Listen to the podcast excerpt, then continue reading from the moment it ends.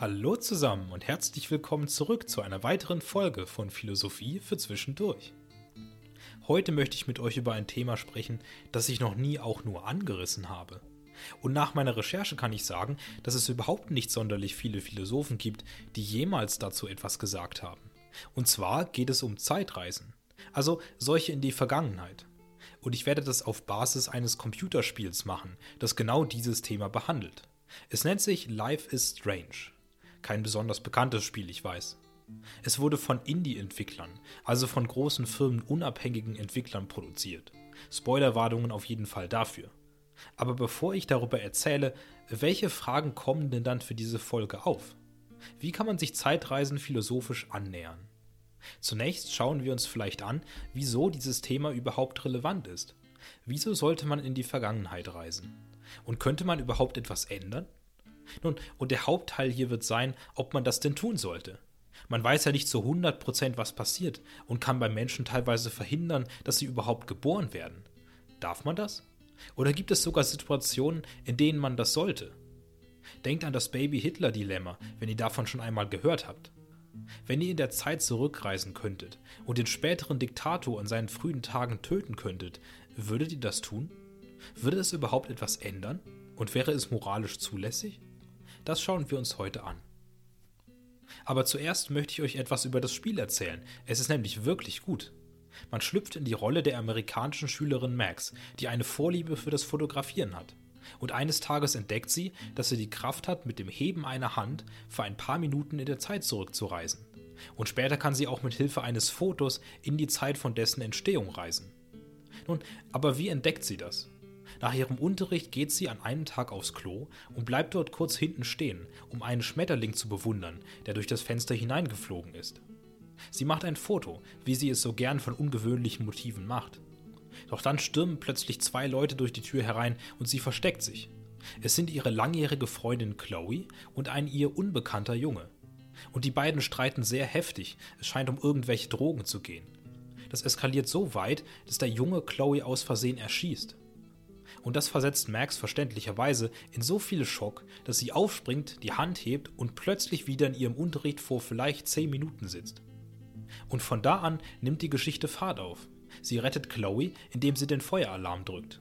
Und wir lernen, dass die beiden lange sehr enge Freundinnen waren, bis sich der Kontakt vor einigen Jahren verloren hat. Diese Jahre waren aber keineswegs sonderlich gut für Chloe. Ihr Vater ist in einem Autounfall gestorben und Max war bis dahin quasi ihre einzige Freundin. Es ist also alles bergab gegangen. War Chloe früher gut gelaunt und gut in der Schule, ist sie jetzt abgestürzt, schwänzt fast jeden Schultag und konsumiert regelmäßig Drogen. Allein dadurch, aber auch durch ihre rebellische Art, hat sie sich so viele Feinde gemacht, dass der Vorfall mit dem Jungen kein Einzelfall bleibt. Fast das gesamte Spiel verbringt man eigentlich damit, Chloe zu retten, indem man als Max die Zeit zurückspult, damit ihr nichts passiert. Und Max merkt natürlich, dass dieses Leben, das Chloe führt, kein gutes ist und versucht, es irgendwie zu reparieren. Daher reist sie eines Tages mit einem Foto länger in der Zeit zurück und versteckt die Autoschlüssel von Chloes Vater kurz vor seinem Tod. Dieser kann sie nicht finden, fährt nie los, hat dann seinen Autounfall nicht und lebt. Doch als Max wieder in die Gegenwart kommt, sieht sie, dass es stattdessen Chloe selbst erwischt hat. Ein Schulbus, in dem sie gesessen hatte, hatte einen Unfall. Jetzt ist sie fast komplett gelähmt und dazu verdammt, im Rollstuhl zu sitzen. Die Kosten, sie am Leben zu halten, sind so hoch, dass ihre Eltern drohen, zahlungsunfähig zu werden. Und darüber hinaus hat sie extreme Schmerzen. Schließlich bittet sie Max um Sterbehilfe und diese trifft danach die schwere Entscheidung, noch einmal zurückzureisen, um den Tod ihres Vaters zuzulassen. Nun, und auch danach läuft es nicht gut. Chloe wird noch ein paar Mal gerettet, doch es stellt sich heraus, dass Max viele Zeitreisen ein Hurricane ausgelöst haben. Und dieser droht, die ganze Stadt zu zerstören. Am Ende hat man die Entscheidung, entweder ganz an den Anfang zurückzureisen und Chloe im Frauenklo sterben zu lassen, damit nie eine Zeitreise passiert, oder die Stadt mit ihr zu verlassen und damit zu opfern. Die Entscheidung wird dem Spieler oder der Spielerin überlassen, aber das ganze Spiel deutet eigentlich darauf hin, Chloe sterben zu lassen. Es waren die ganzen Bemühungen, ihr Leben immer und immer wieder zu retten, die die Katastrophe überhaupt ausgelöst haben. Und so endet das Spiel. So, was ziehen wir daraus? Ich denke, es gibt vier Fragen, die wir klären müssen. Wie ich es schon in der Einleitung gesagt habe. Erstens, warum sollte man überhaupt in der Vergangenheit zurückreisen? Warum hat Max es getan? Recht offensichtlich wahrscheinlich. Dann zweitens, kann man die Gegenwart wirklich verändern, indem man an der Vergangenheit dreht? Hat Max das wirklich geschafft? Und dann drittens, ist es dann eine gute Idee, das zu tun? Hatte Max durch das Zeitreisen Erfolg? Und dann schließlich die Frage, ob das moralisch in Ordnung war. Hat Max gut gehandelt, als sie den Vater gerettet hat? Oder vielleicht eher, als sie ihn hat sterben lassen? Wir werden übrigens die Geschichte von Life is Strange an dieser Stelle etwas abändern. Den Hurricane nehmen wir nämlich weg, der stört nur unsere philosophischen Überlegungen. Denn klar, wenn sie eine ganze Stadt an Menschen umbringt, indem Max zurückreist, ist es moralisch schon etwas bedenklich. Das wäre vielleicht eher ein Fall für meine Thanos-Folge. Also nehmen wir an, dass Max Kräfte einwandfrei funktionieren und keine Konsequenzen an sich haben. Das, was sie in der Vergangenheit dann tut, aber natürlich schon. Und wir gehen außerdem nur von einem einzigen Zeitstrang aus. Es gibt nur eine einzige Vergangenheit und eine Zukunft. Wenn wir etwas verändern, haben wir einen neuen Strang und der alte verschwindet. Ich spreche ja irgendwie so gerne die Physikerinnen und Physiker unter euch an, aber es passt hier einfach wieder. Wenn es irgendwelche physikalischen Inputs gibt, was Zeitstränge und Zeitreisen angeht, lasst es mich ruhig wissen. Als Philosoph habe ich dann natürlich keine Ahnung. Also fangen wir mit der ersten Frage an, die vielleicht etwas offensichtlich zu sein scheint. Aber ich glaube, es ist trotzdem gut, dass wir sie klären. Wieso sollte man Zeitreisen, insbesondere in die Vergangenheit? Nun, die Idee ist, dass man mit dem Wissen der Gegenwart zielgenau Dinge in der Vergangenheit so verändern kann, dass die neue Gegenwart besser wird. Man kann quasi präventiv jedes Übel, von dem man schon weiß, dass es erwächst, bekämpfen. Max tut das zum Beispiel, indem sie die Autoschlüssel von Chloes Vater versteckt. Sie kommt aus der Zukunft und weiß bereits, dass das der Tag wäre, an dem er stirbt, und zwar durch einen Autounfall. Dann ist es ja wohl die offensichtliche Herangehensweise, ihn daran zu hindern, an diesem Tag Auto zu fahren. Oder eben wieder das Baby-Hitler-Dilemma.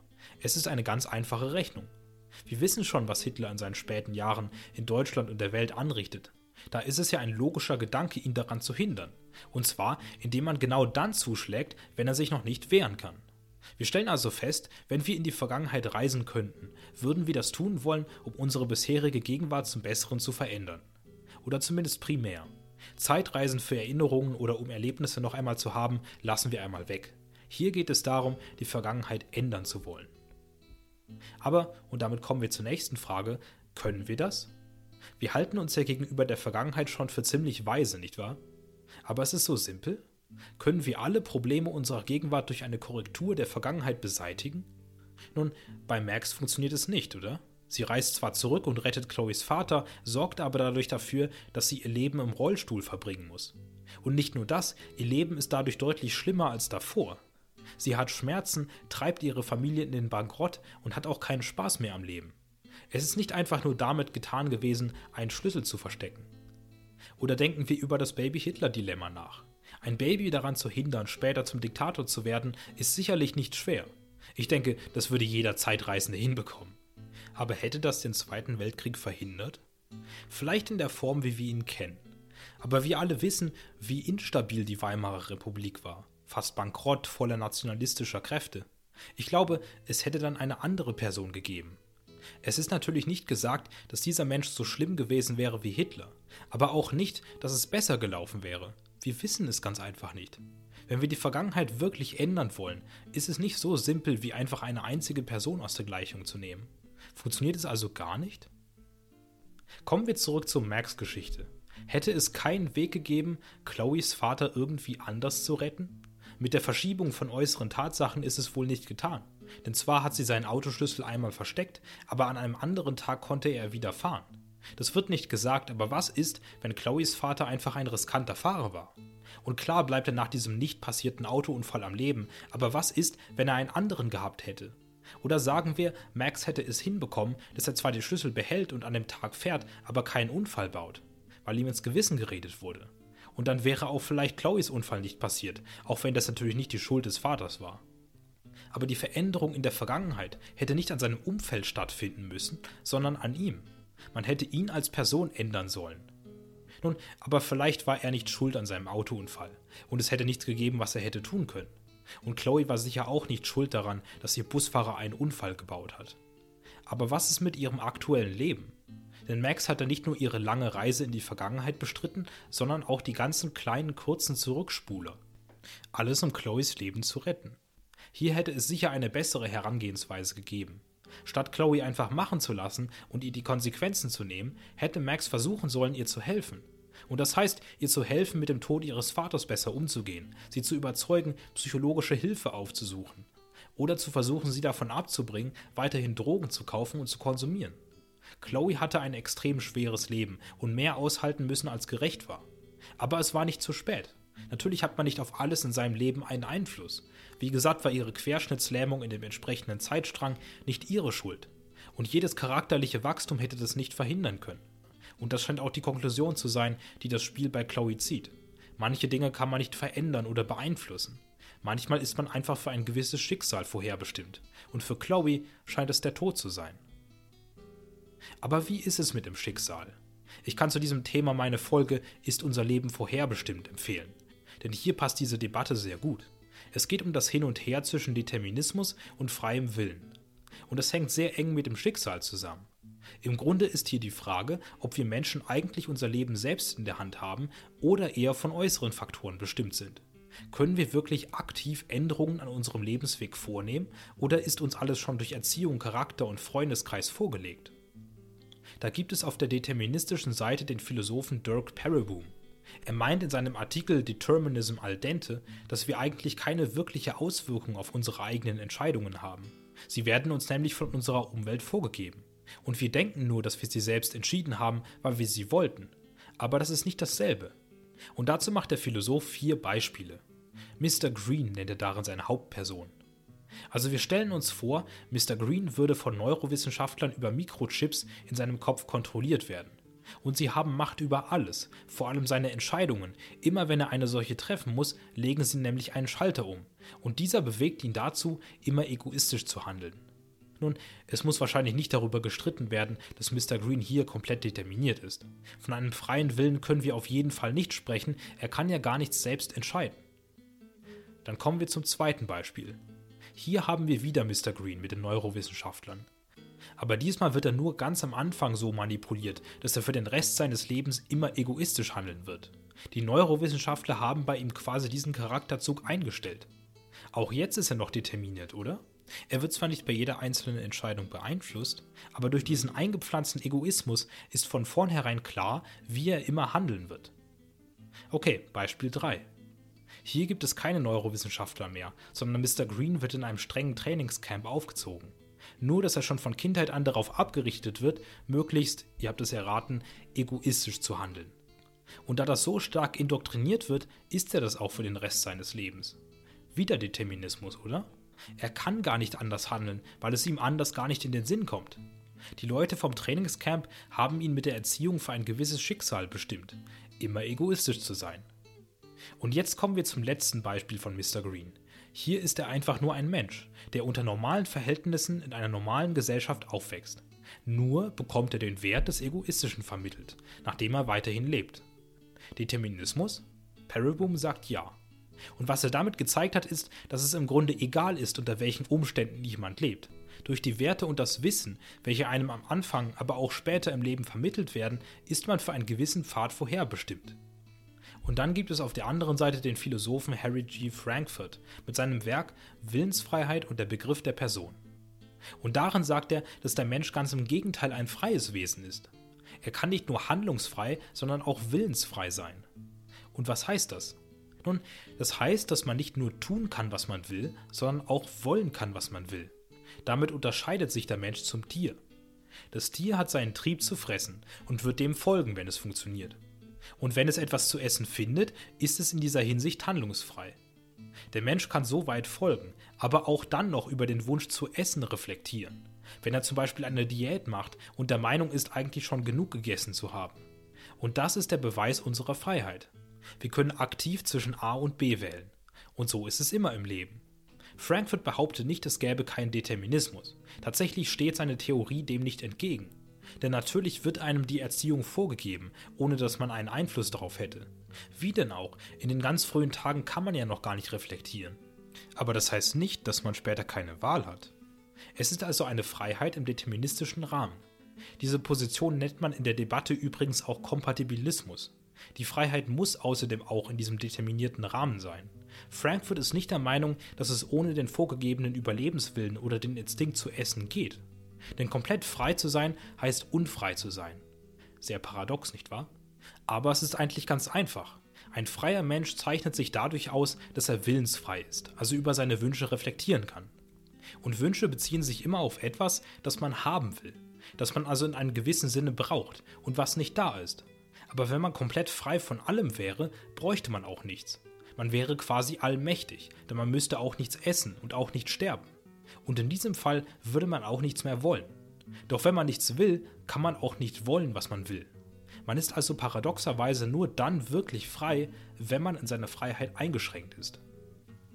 Gut, zurück zu Chloe. Wenn ihr mehr zu diesem Thema hören wollt, empfehle ich wie gesagt meine Folge über das Schicksal.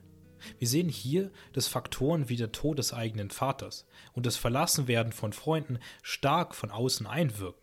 Sie determinieren eine gewisse Zukunft zwar nicht komplett, aber machen sie sehr wahrscheinlich. Dass Chloe so endet, wie sie geendet ist, war leider überaus wahrscheinlich. Doch es war eben nicht garantiert.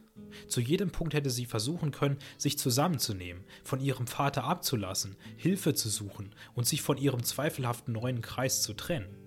Was aber Max dafür hätte tun müssen, wäre, Chloes Willen dafür zu wecken, wenn sie es nicht selbst getan hat.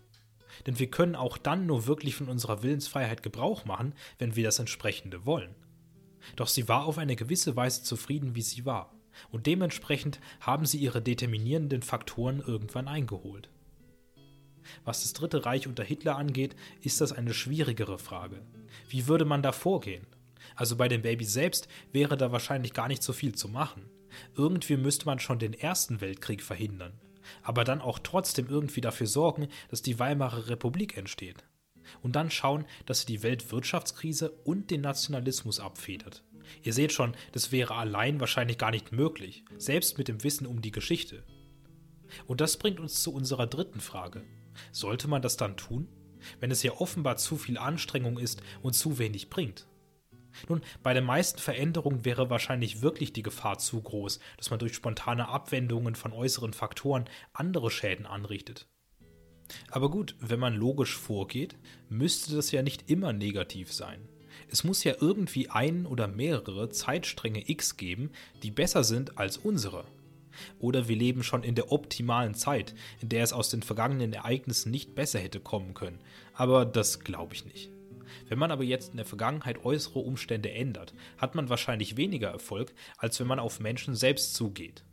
Aber auch dann ist es einfach nicht so einfach. Diese Frage hängt auch ein bisschen mit unserer Hauptfrage zusammen. Darf man das überhaupt tun? Darf man überhaupt in die Vergangenheit reisen und einfach irgendwelche Sachen verändern? Denn man könnte damit höhere Schäden anrichten, als man verhindern will, wie gesagt. Und selbst wenn nicht, ist es in Ordnung, die Zukunft von Leuten einfach abzuändern und einige davon vielleicht zu verurteilen? Ist das moralisch zulässig? Und hier habe ich lange gesucht, bis ich Literatur gefunden habe. Die moralischen Bedenken bei Zeitreisen scheinen noch nicht so sehr beachtet zu sein. Doch ich habe einen Artikel namens Ethical Puzzles of Time Travel von der Philosophin Sarah Bernstein gefunden, der sehr interessant war. Und zwar sagt sie darin zunächst das, was wir auch gesagt haben. Es scheint so, als wäre es fast moralisch verpflichtend, zurückzureisen und Leute wie Hitler zu töten. Aber so einfach ist es nicht. Das Moral Risk Argument haben wir da bereits besprochen, nur nicht unter diesem Namen. Es besagt aber eben, dass man das Risiko eingeht, durch einen Eingriff die Dinge sogar noch schlimmer zu machen. Bernstein geht etwas weiter nach vorne und schaut auf Leute, die vielleicht während des Zweiten Weltkriegs Hitler entmachten würden, damit dieser schneller vorbeigeht. Es sind ja auch wirklich schlimme Dinge von 39 bis 45 getan worden. Doch viele Historiker und auch Generäle zu dieser Zeit sagen, dass es viel komplizierter an den Fronten gewesen wäre, wenn Hitler vor der Einnahme Deutschlands gestorben wäre. Er war natürlich ein Wahnsinniger und ein Tyrann, aber er war wenigstens einer, der allein an der Macht war. Und der Vorteil bei solchen Leuten ist, dass sie in einem gewissen Ausmaß berechenbar und kalkulierbar sind nicht auszudenken, was gewesen wäre, wenn es auch noch einen Machtkampf in Deutschland zwischen den potenziellen Nachfolgern gegeben hätte oder sogar einen Bürgerkrieg mit den Leuten, die überhaupt gar keine Lust mehr auf das Regime hatten. Oder denkt an moderne Diktatoren, die entmachtet wurden. Einige Länder wurden dadurch in Bürgerkriege gestürzt, die noch andauern. Nun, bei diesen Fragen können mir vielleicht auch die Historikerinnen und Historiker unter euch helfen. Aber verkleinern wir das Ausmaß etwas und schauen wir uns nur an, was wäre, wenn man die Vergangenheit so verändert, dass sich zwei Personen niemals kennenlernen, die eigentlich die Eltern einer dritten Person gewesen wären. Logischerweise gibt es diese Person da nicht mehr. Wäre das vertretbar? Eigentlich würde man ja sagen nein, aber denkt darüber nach. Ist man damit in der Vergangenheit in einer so anderen Position als in der Gegenwart? Denn ich weiß jetzt gerade auch nicht genau, wie meine Handlungen die Zukunft verändern werden. Ich tue eben, was ich für richtig halte. Bisher klappt es ganz gut, nehme ich an. Aber habe ich jetzt schon die Existenz einer möglichen Person verhindert? Naja, vielleicht, oder? Man weiß es eben nicht. Aber jede Person, die ich kennengelernt habe, hätte genau in der Zeit eine andere Person kennenlernen können, oder? Vielleicht den zukünftigen Partner oder die Partnerin? Oder vielleicht bin ich der Partner einer Person geworden und habe damit etwas verhindert. Also sagt Bernstein, dass es eigentlich keine allzu starke Rolle spielt. Alles, was wir über die Vergangenheit wissen, ist, dass ein gewisser Handlungsstrang, der ohnehin schon verändert ist, weil wir zurückgereist sind, zu den Ereignissen führen würde, die wir kennen. Aber sonst ist alles unbekannt. Also hätten wir noch nicht einmal zwingend eine höhere Stellung als unser früheres Ich, wenn wir es treffen würden, oder wären weiser. Denkt auch daran, dass wir in der Gegenwart nicht wissen, was in unserer Zukunft passiert, also auch umso weniger in der neuen Vergangenheit. Und die Personen, die durch uns nicht mehr existieren, müssten uns genauso wenig tangieren wie die, deren Existenz vielleicht jetzt gerade durch uns verhindert wird. Denn es gibt niemanden, der oder die nicht mehr existiert, wenn wir diese Existenz verhindern. Es gibt nur solche, die nie existiert haben. Und wir können uns doch nicht für Leute verantwortlich fühlen, die es gar nicht gibt. Dementsprechend wäre es, natürlich je nach moralischer Richtlinie, aber grundsätzlich eben moralisch zulässig, Hitler im Zweiten Weltkrieg zu entmachten. Genauso wie es moralisch in Ordnung sein kann, einen heutigen Diktator zu entmachten. Das Einzige, was es aber nicht ist, ist eine Verpflichtung. Denn niemand kann uns sagen, was danach passieren würde. Das Moral Risk Argument stellt also kein Verbot der Zeitreise dar. Es sei denn, man geht von multiplen Zeitsträngen aus. Doch das tun wir in dieser Folge nicht und würde auch den Rahmen sprengen. Max begeht weder einen Fehler, indem sie Chloes Vater rettet, noch indem sie ihn sterben lässt. Sie weiß ganz einfach nicht genug, um moralisch gesehen verantwortlich zu sein.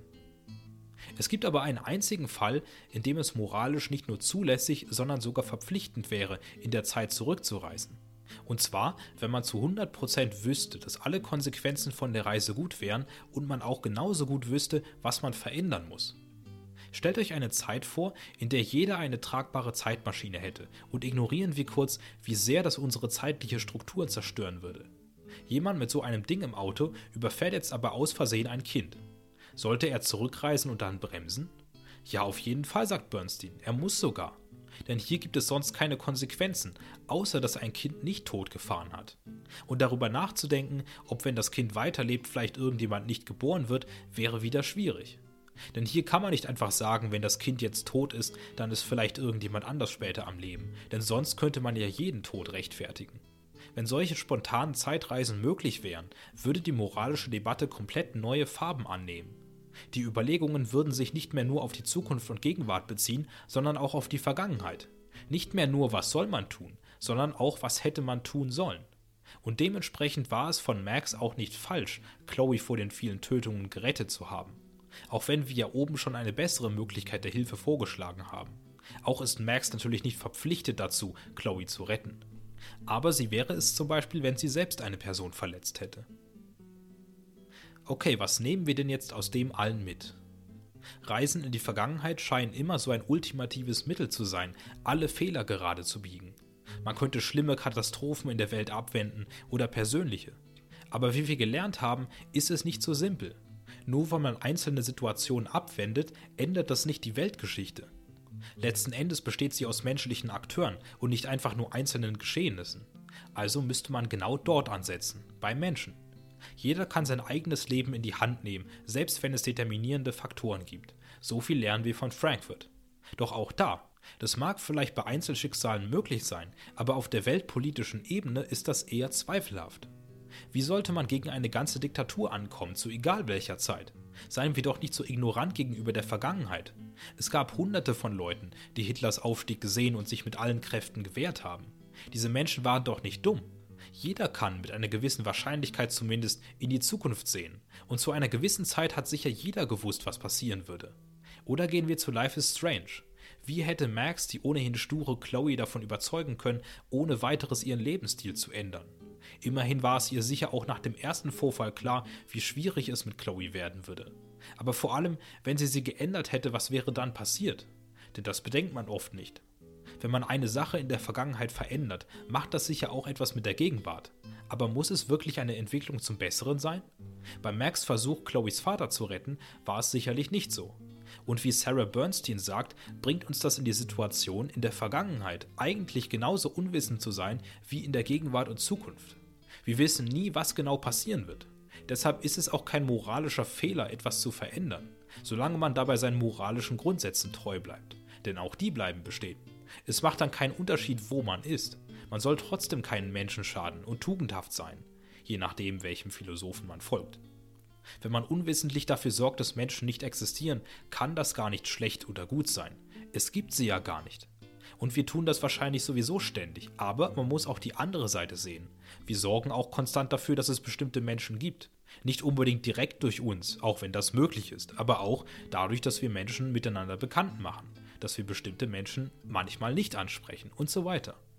So funktioniert eben der Fluss der Zeit. Und Baby Hitler zu töten wäre höchstwahrscheinlich unmoralisch und uneffektiv. Denn auch Hitler könnte man eine Wahl geben. Er hatte schon durch den Ersten Weltkrieg und die Wirtschaftskrise nach dem Krieg determinierende Faktoren, doch auch er hatte eine Wahl. Er hätte einen guten Pfad wählen können, er hätte unterstützen können, wo er aber dann zerstört hat. Aber er hat es eben nicht getan. Deshalb nennen wir ihn ja zu Recht einen unglaublich schlechten Menschen.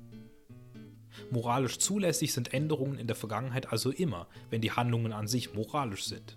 Doch sie werden verpflichtend, wenn man spontan und ohne Konsequenzen zurückreisen und einen Fehler wiedergutmachen kann. Wenn man ihn selbst begangen hat, sowieso. Anderenfalls wäre es zumindest eine moralisch sehr gute Tat. Und so tut es ja auch Max und rettet Chloe, wann immer sie kann. Auch ihre Rettung von Chloes Vater war gut. Es war ein guter Gedanke dahinter und sie hätte nicht wissen können, wie es ausgeht.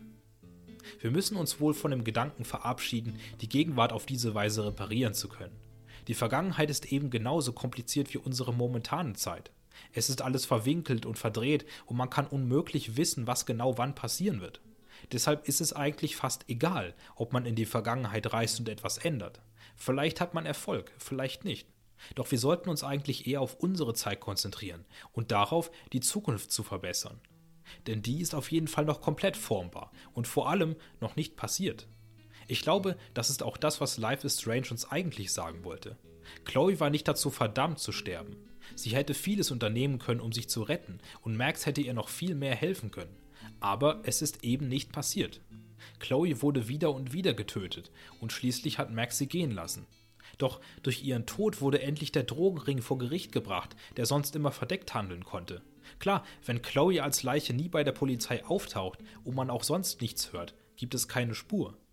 Aber so konnten gleich die richtigen Leute verhaftet werden und die Zukunft konnte sich verbessern. Ohne die Verkäufer war die Gefahr nicht mehr da, dass Drogen an Schülerinnen und Schüler verkauft wurden. Und es wurde im Spiel zwar nicht gesagt, aber es gab danach auch bestimmt mehr Sicherheit an der Schule, dass man sie nicht einfach mit einer Waffe betreten konnte. Dinge, die in der Vergangenheit passiert sind, sind nicht immer schön und haben nicht immer schöne Konsequenzen. Manchmal wünschten wir uns wie nichts anderes, wir könnten die Zeit kurz ein bisschen zurückdrehen und alles ändern. Doch dann, wenn wir wirklich damit konfrontiert werden, wissen wir eigentlich gar nicht, was wir tun sollen. Deshalb sollten wir sie manchmal einfach ruhen lassen. Stattdessen sollten wir aus ihr für die Zukunft herausziehen, was wir können, und versuchen, sie für uns alle besser zu gestalten als die aktuelle Gegenwart. Und das war meine Folge zu den Zeitreisen. Ich glaube, ich habe noch bei keiner Folge zu Anfang so wenig Ideen gehabt, welche Philosophen ich lesen sollte. Die Frage mit den Zeitreisen ist eben ziemlich neu, da haben sich noch nicht so viele mit beschäftigt. Doch dadurch wurde es umso interessanter, sich einzulesen. Lasst mich wissen, was ihr denkt. Ansonsten das Übliche. Kommentiert gern auf YouTube und Spotify, stimmt auf Spotify gern ab und folgt mir auch, auf welcher Plattform auch immer ihr gerade zuhört. Über eine Bewertung würde ich mich auch sehr freuen. Und ansonsten bin ich über mein Insta und meine Mail erreichbar, was beides in der Beschreibung ist. Gut, so viel von mir. Dann macht es gut und einen schönen Tag noch.